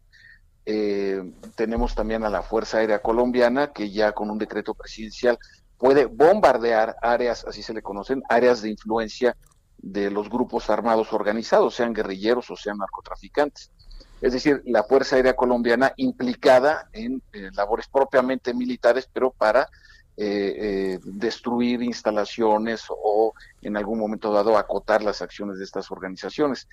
Entonces, lo mismo podemos ver en las algunas armadas de la OTAN. como sabemos, la, frontera más mortífera del mundo es el Mediterráneo, pues barcos artillados de la Armada de Alemania o del Reino Unido, de España, no se diga, de Italia, que son barcos de guerra, pero pues deteniendo lo que, como le llaman en España de manera despectiva, pateras o estas embarcaciones improvisadas, deteniendo a inmigrantes procedentes del Magreb, ¿no? Que salen de las costas norte de África. Entonces, estamos viendo que hay una eh, cantidad importante de responsabilidades que les están asignando a las Fuerzas Armadas en distintas partes del mundo. Y lo digo esto de manera eh, eh, de verdad analítica. A veces pienso que a mis colegas les hace falta, los que nos dedicamos a estudiar estos temas, como que abrir la sección internacional y ver lo que está pasando en otras partes del mundo. El, la infantería del ejército húngaro desplegado en la frontera con Croacia, sin armas letales, fue la condición que le pusieron en el Parlamento a Víctor Orbán, el primer ministro, para controlar los flujos migratorios irregulares procedentes de Siria, Irak, etcétera. Entonces, ni somos los primeros ni somos los únicos. Y entonces sí me parece que lo que tendremos que estar analizando desde la perspectiva, por un lado, de los tomadores de decisiones civiles, y aquí eh, evidentemente en el caso de México ahora sí estaría hablando del Poder Ejecutivo, del Legislativo y del Judicial para estar eh, eh, preparándonos hacia lo que son escenarios muy, muy previsibles, porque para el Departamento de Defensa de los Estados Unidos, el crimen organizado, el crimen organizado transnacional, es una es un antagonismo a su seguridad nacional. O sea, esto cuando lo íbamos a leer, Sí, pues sí. o a escuchar. Entonces sí me sí me parece que eh, tenemos los suficientes elementos, la suficiente la suficiente experiencia como país como para poder eh, visualizar. Para mí no hay vuelta atrás, ¿eh? O sea, no hay vuelta no. A mí me parece que vamos a seguir en un proceso de complejización y diversificación de las responsabilidades de las Fuerzas Armadas. Nada más invito a, nuestro auditorio, Javier, y disculpa que me extienda, eh, a que consulte la ley de la Guardia Nacional. Tiene más de 50 atribuciones y responsabilidades. Entonces, que van desde las vigilancias carreteras, eh, la seguridad en, zonas urbanas, eh, cadena de custodio en una escena de un delito, como primer respondiente, cómo responder el IPH, ¿no? El informe policial homologado. Es decir, eh, ahí vemos cómo hay una eh, importante complejización y que pues eh, más valdría en todo caso estarnos eh, preparando y observar lo que estoy hablando de las democracias como la alemana, ahí tenemos los, eh, los soldados de la infantería italiana con sus camiones, esas escenas estrujantes transportando ataúdes de, ciudadanos de ese país que murieron por el, la epidemia, porque pues las autoridades civiles y las funerarias pues nunca se iban a dar abasto, ¿no? Entonces ahí tenían los camiones eh, camuflajeados circulando por las principales ciudades italianas. Entonces, sí me parece que eh, tendríamos que atender un poco más a estas eh, variables que son, son incontrovertibles, ¿no? No, ¿no? no es un asunto de subjetividad o como tú muy bien señalas de cuidarse de utilizar de manera, a veces yo pienso, hasta estridente, ¿no? El, concepto de militarismo que en el caso de México, pues por supuesto que no se aplica. Oye, este, vamos para lo mismo, ¿no? De aquí a seis años, de aquí a cuatro años, ¿no? ¿O ves algún tipo de variante, Javier Oliva? Pues mira, lo que se refiere en materia de, apoyo a la seguridad pública, ¿no?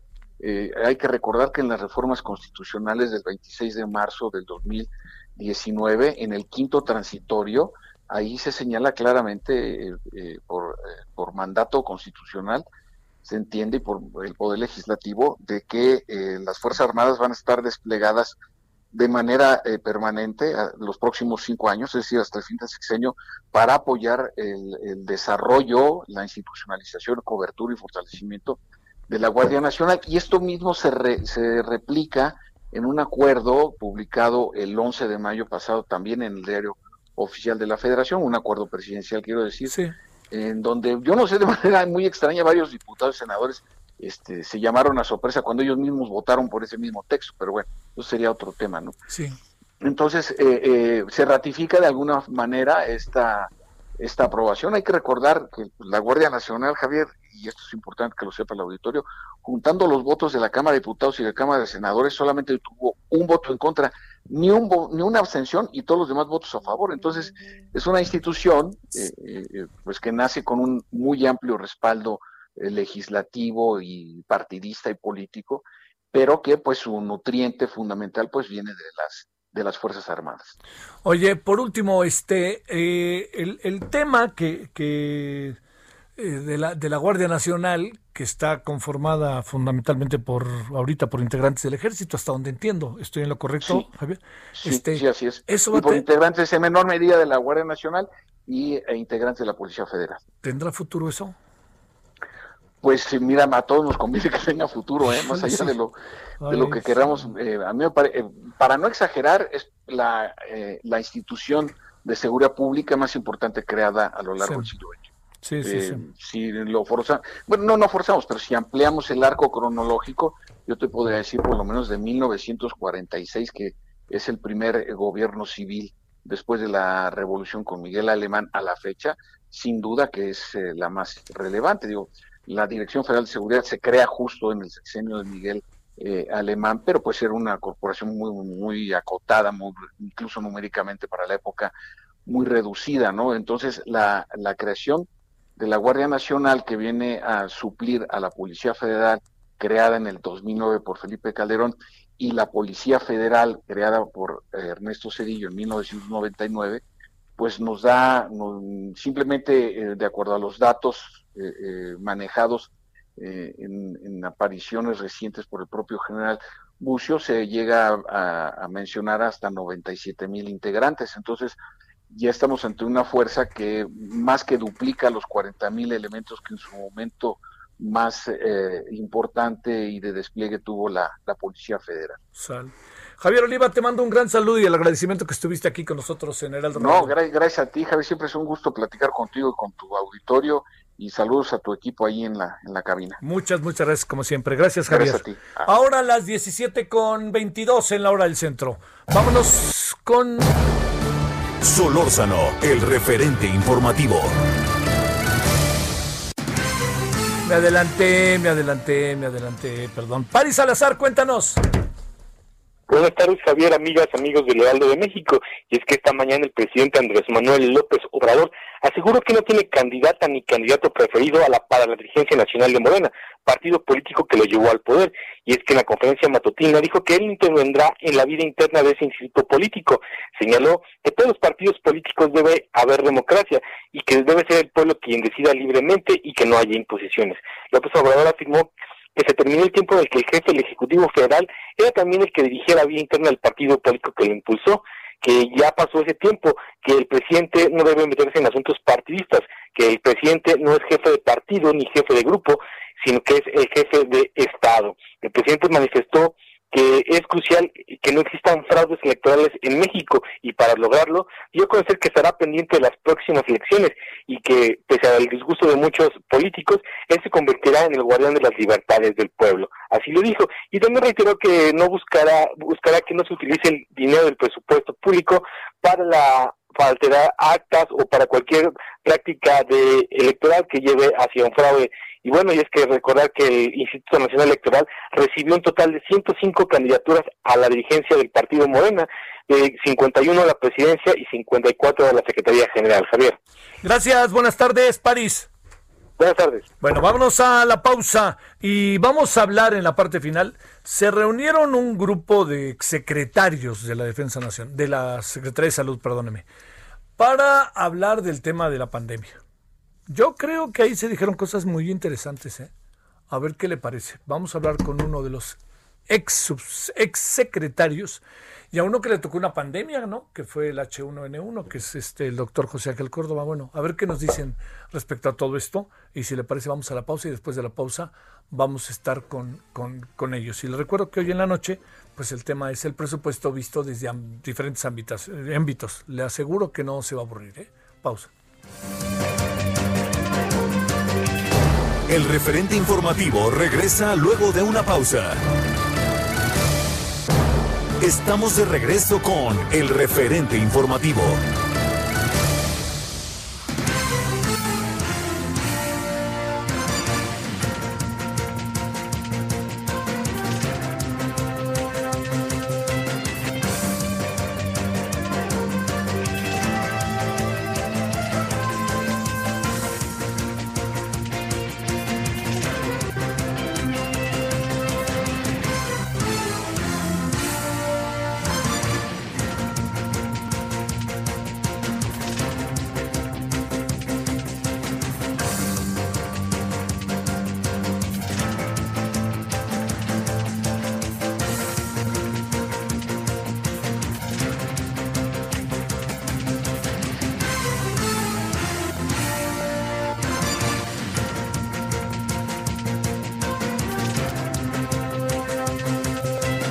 A las 17 con 30 y aún 31 ahora.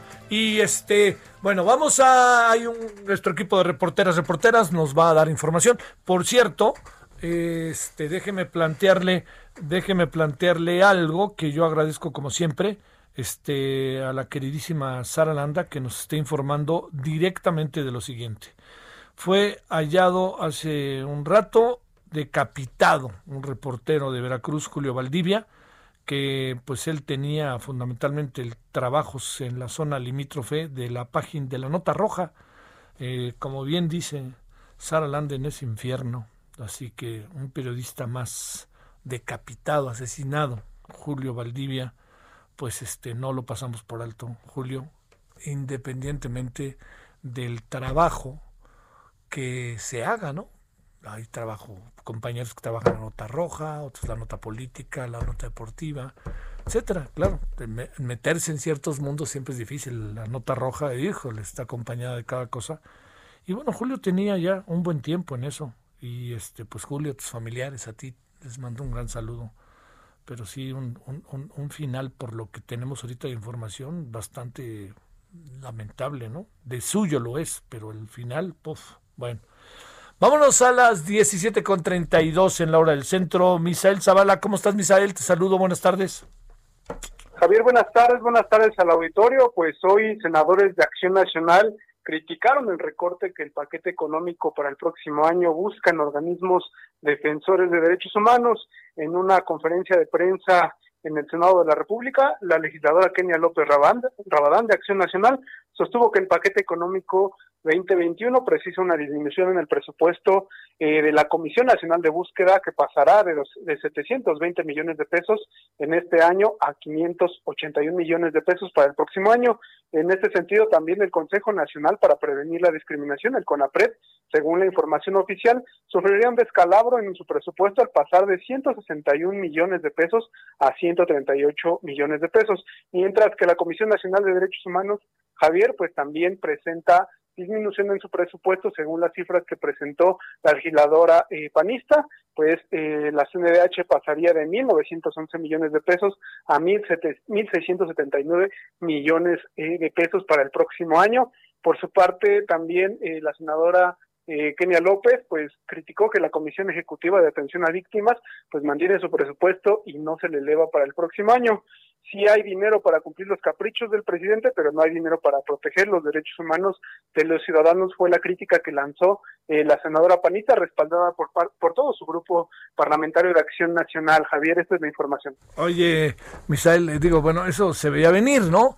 Pero este pues yo espero Misael que nos demos un agarrón y no lo digo peyorativamente en el Congreso no para que todas estas cosas que hoy están plateando el Partido Acción Nacional las defienda ataque y vaya con todo en el en el Congreso y ver si coloca la razón por delante para defender la causa no sí pues precisamente eh, se creó y ayer se reafirmó más bien este grupo de contención en el Senado de la República conformado por el PAN por PRD, MC y PRI, quienes pues buscarían eh, que sí presionar en este sentido en el Senado por la ley de ingresos y en la Cámara de Diputados pues ya el resto del presupuesto eh, de ingresos para el próximo año.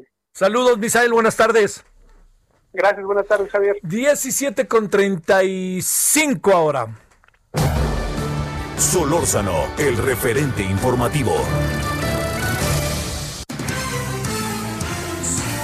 Te saludo de nuevo con mucho gusto, Paris Salazar, otra vez. ¿Qué me cuentas ahora? ¿Qué información tienes ahora?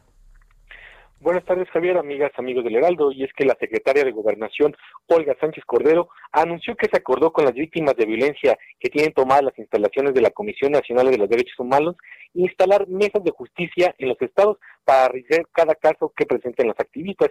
Y es que al finalizar un encuentro en Bucareli convocado por la Secretaría de Gobernación, que duró dos horas, Sánchez Cordero dijo que un equipo de la Comisión Nacional para Prevenir y Erradicar la Violencia contra las Mujeres, la CONAVIM, y de la Unidad de Apoyo al Sistema de Justicia revisarán que no existen irregularidades o negligencias en estos expedientes.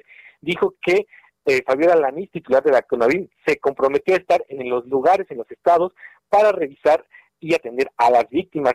Dijo que el, ella, el, la Secretaría de Gobernación está comprometida a revisar eh, los expedientes con perspectiva de género y, y bueno, también en este encuentro se evitó abordar la toma de las instalaciones de la CNDH por colectivos feministas y por eh, familiares de víctimas de la violencia en México, por lo que el edificio de, Cuba número 60 en el centro histórico continuará ocupado por las víctimas de la violencia. Y finalmente la titular de, esta área de, protección integral para las mujeres, Alicia Leal, dijo que se van a, ella personalmente va a estar supervisando los expedientes para que en caso de que se encuentren irregularidades en estos expedientes que son generalmente de delitos del foro común, eh, ella estará revisando cada detalle para si, encuentra alguna negligencia, alguna irregularidad, estas sean advertidas y puedan este, retomarse los casos y hacerse visibles en los eh, tribunales locales. Javier. Oye, Paris, eh, la, razón por la cual no se abordó el tema tenía eh, mucho que ver con el hecho de que está en el diálogo en curso, pero no, no, no con otra razón, o por qué en una reunión como esta, pues me parecería como que es muy difícil que no se brinque el tema y que se haga público o, se diga hablemos a detalle.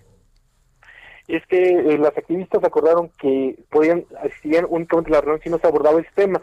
La toma se tiene que dialogar con la presidenta de la CNDH, con Rosario Piedra Ibarra. Ah. Después que la secretaria de Gobernación únicamente trató los temas que es un punto del pliego petitorio, la atención a estos casos donde ellas advierten que hay negligencias e irregularidades.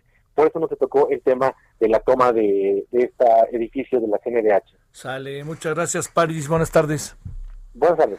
17 con 37 en la hora del centro. Solórzano, el referente informativo.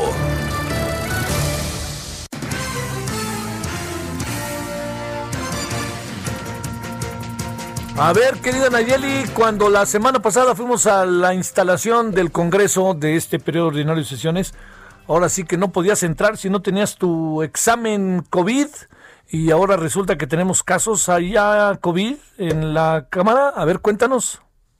¿Cómo estás, Javier? Buenas tardes. Pues sí, hay dos casos y los dos de la mesa directiva. Se trata de Javier Azuara, que es vicepresidente por el PAN, y también de otra panista, de Karen González Márquez, que es secretaria de la mesa directiva. Ellos eh, incluso estuvieron ayer en la sesión y fue justo ayer por la noche cuando ella anuncia a través de su Facebook pues que dio positivo en COVID y el diputado Azuara lo informó hoy cuando ya estaba en curso la sesión de la Cámara de Diputados, lo que hizo que la presidenta Dulce María Sauri pues ordenar inmediatamente sanitizar la tribuna, incluidos los micrófonos, incluso ella lo comunicó públicamente porque pues tenía miedo de algún contagio. A estos, a estos dos casos, Javier, que eh, se registraron en la mesa directiva de la Cámara, se suman el de otro diputado del PAN y ya en total en el caso del PAN suman 18. Y sobre esta parte que mencionas de que la prueba de COVID es obligatoria, pues es obligatoria, pero para el personal de Cámara y los reporteros que asistimos, porque en el caso de los diputados, ellos pueden optar por hacérsela o no. Así es de que pues por eso es que se han registrado pues casos de COVID ahí en San Lázaro, incluso en un periodo extraordinario pasado, pues el diputado panista también, Jorge Luis Preciado, pues dio positivo también de, de COVID justo cuando fue a una de las sesiones de San Lázaro.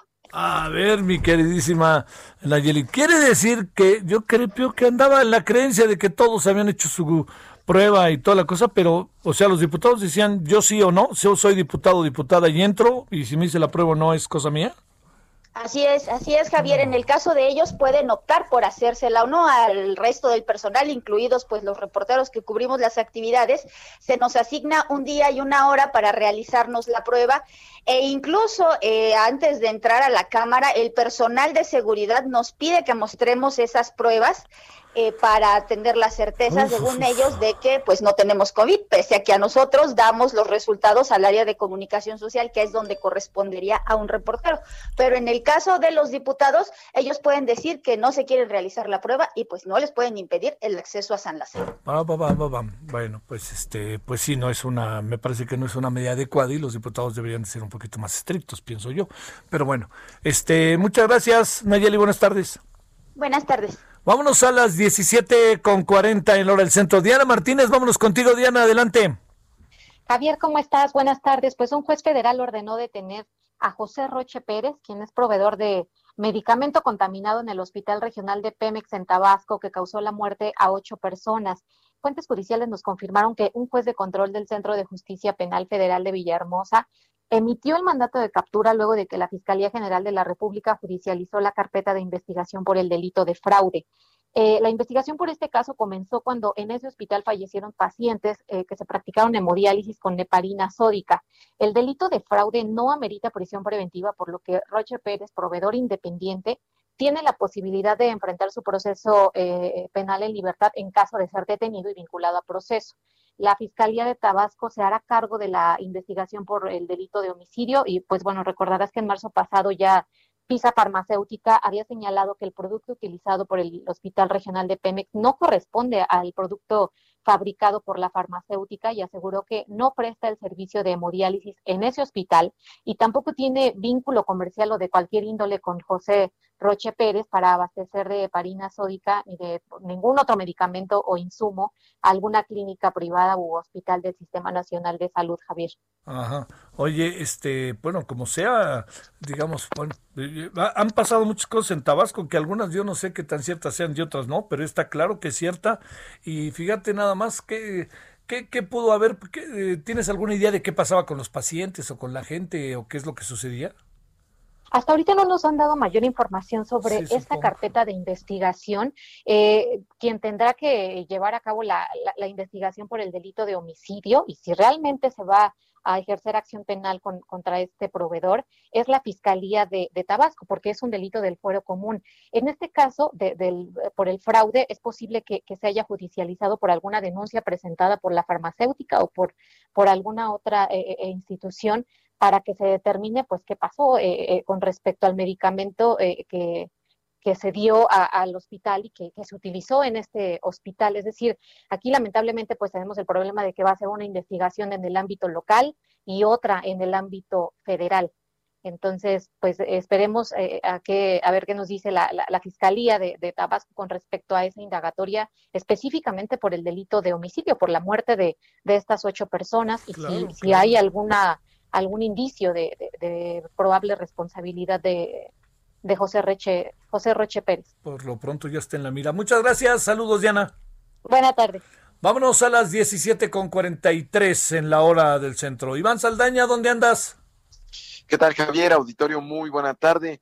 Pues informarles que en este arranque del debate del paquete económico 2021, el subsecretario de Prevención y Promoción de la Salud, Hugo López Gatel Ramírez, llamó al Congreso a incrementar los impuestos a los productos del tabaco, a fin, dijo, de que se disminuya eh, o esto ayude a disminuir la mortandad de alrededor de 52 mil personas que al año mueren por tabaquismo en México y reducir también el gasto público en, eh, pues para atender los malestares por esta eh, por el tabaquismo, mi estimado Javier. Esto lo dijo durante su participación en un foro virtual organizado por la Cámara de Diputados. Ahí el funcionario enfatizó que desde su punto de vista, y lo digo textualmente, y desde el punto de vista de la Secretaría de Salud, el Congreso no debería perderse la oportunidad de dar un paso pues sabemos que estamos atrasados en la actualización de los impuestos especiales al tabaco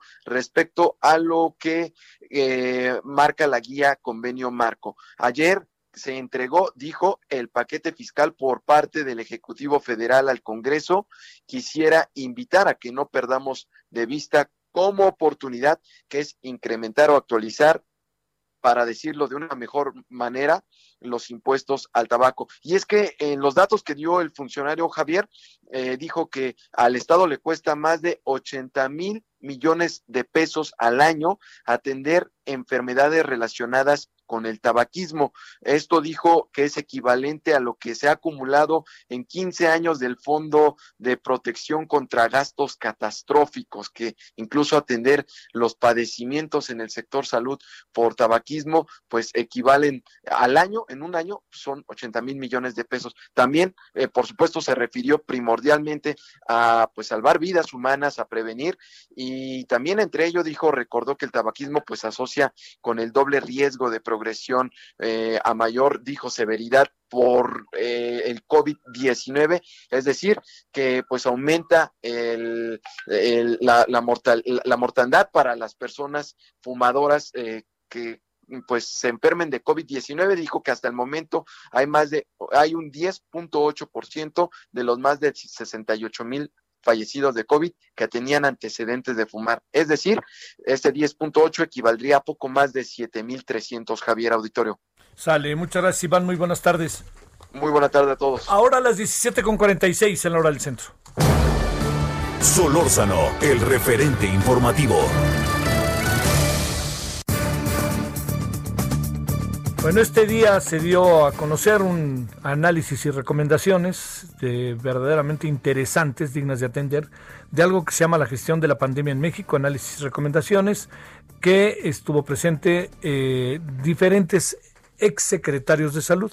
Eh, digo sus nombres, Salomón Chertoriski, Guillermo Soberón, Julio Frank, José Narro y Mercedes Juan López. Está con nosotros uno de ellos, que es José Ángel Córdoba, que fue secretario de Salud y exsecretario de Educación. ¿Cómo estás, doctor? José Ángel, ¿cómo te ha ido? Buenas tardes. Bien, Javier, encantado de estar en tu programa. Muchas gracias por la invitación. ¿Cómo, cómo te ha ido, eh?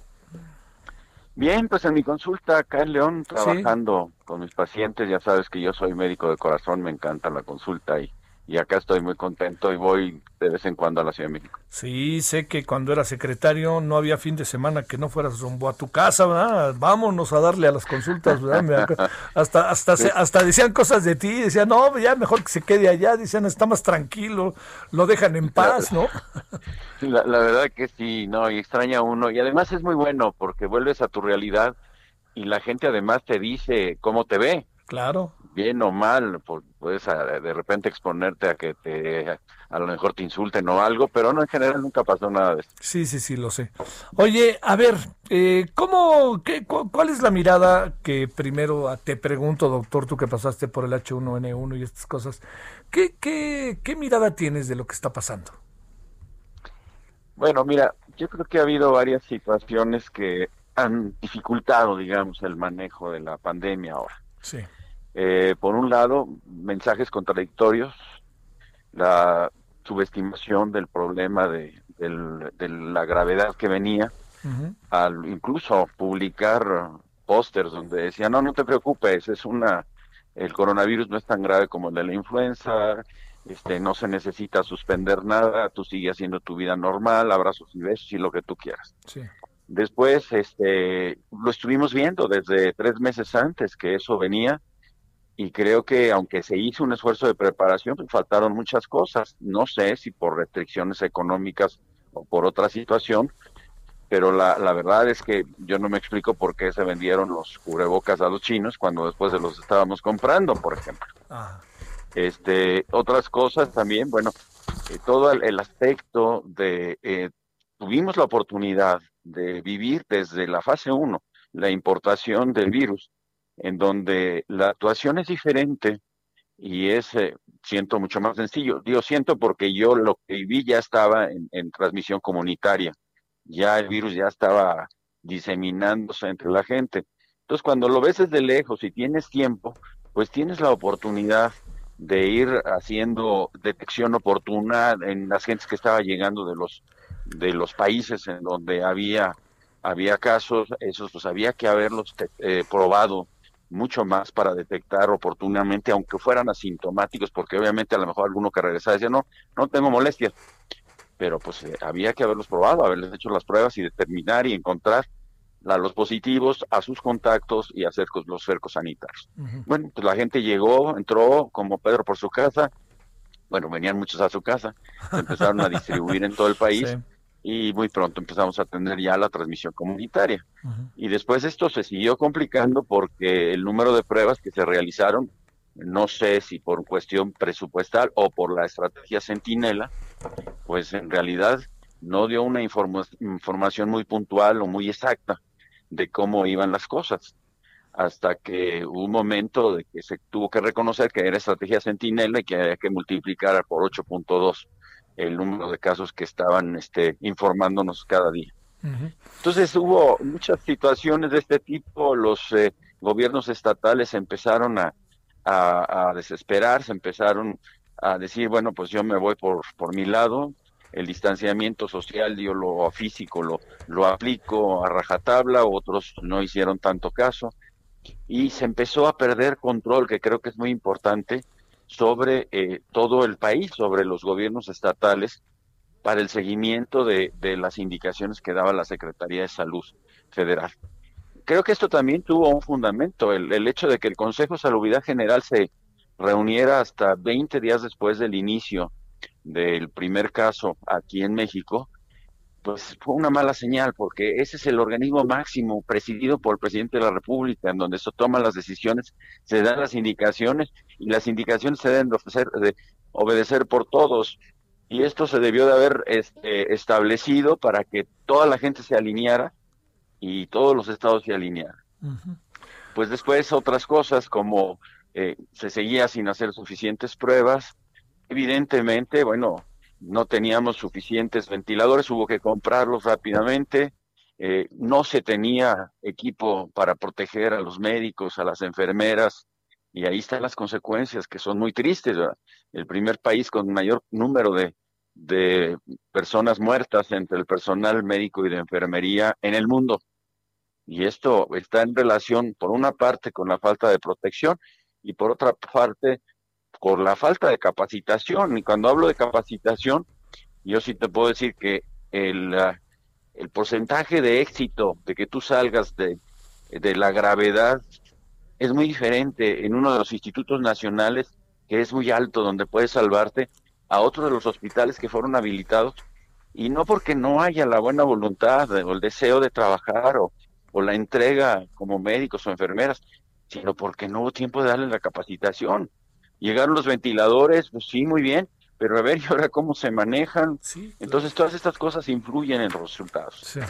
Eh, y bueno, entonces esto pues ha llegado hasta donde estamos, con una duda en cuanto a la credibilidad de las cifras, este, con una mortalidad que bueno, ya pasó de lo catastrófico, que ahí también creo yo que cuando estás viviendo algo nuevo, pues no hay que hacer pronósticos si todavía no sabes de qué se trata. Claro. Ni decir que es bueno o es malo, es mejor decir que hay que tomar muchos cuidados, aunque digan que eso puede eh, provocar pánico, yo creo que si se dice este claramente, que transparentemente no es un problema, al contrario puede lograr el apoyo de la ciudadanía como a mí me pasó en, en el 2009.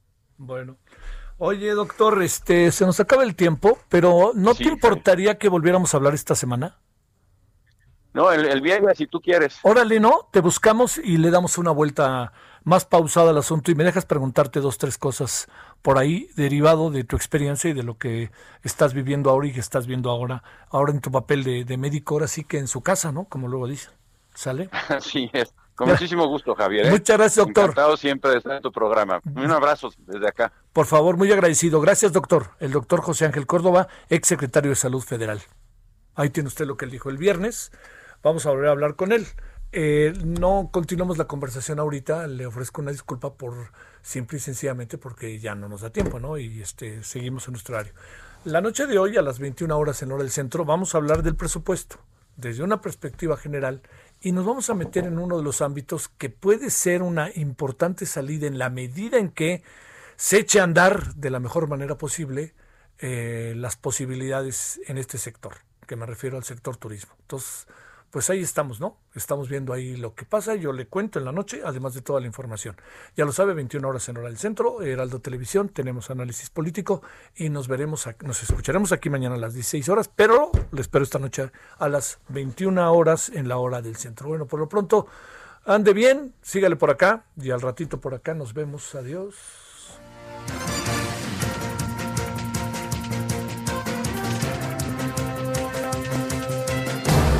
Hasta aquí, Solórzano, el referente informativo.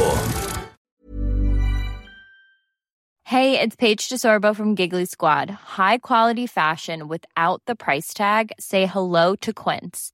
I'm snagging high-end essentials like cozy cashmere sweaters, sleek leather jackets, fine jewelry, and so much more. With Quince being 50 to 80% less than similar brands and they partner with factories that prioritize safe ethical and responsible manufacturing. I love that. Luxury quality within reach. Go to quince.com slash style to get free shipping and 365 day returns on your next order. quince.com slash style